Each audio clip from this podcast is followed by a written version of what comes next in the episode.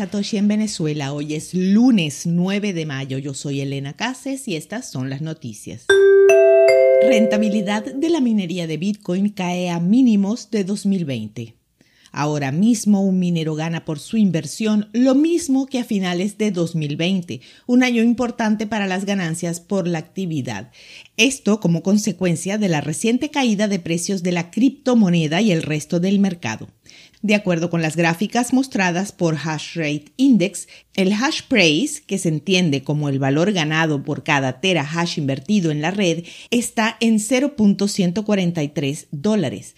Esto no se veía desde la quincena de diciembre del año 2020. Al tiempo en que baja el hash price, el hash rate también registró una pequeña merma. Que el hash rate haya bajado puede responder a la caída en el precio de Bitcoin y la plausible desconexión de algunos mineros.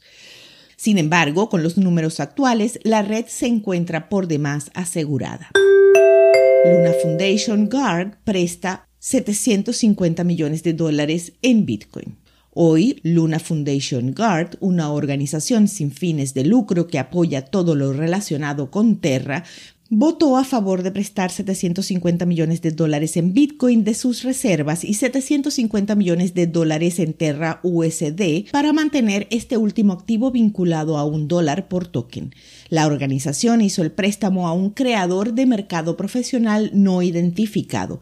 El capital prestado se utilizaría para comprar UST si el activo sigue cayendo por debajo de su paridad y venderlo y comprar BTC si el activo es mayor o igual a su paridad. Bitcoin cae al precio más bajo desde julio de 2021. Bitcoin perdió el nivel de soporte crítico de 40 mil dólares por moneda la semana pasada y no se mantuvo por encima de los niveles de soporte posteriores de 38 y 35 mil 800.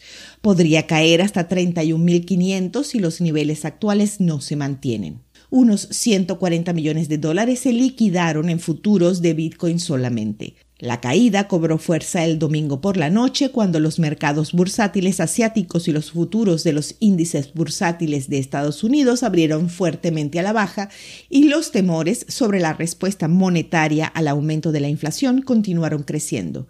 El Nikkei de Japón terminó el día con una caída de 2.5%. El Stoxx 600 de Europa bajó un 2% al mediodía y los futuros de Nasdaq bajaron un 1.5%.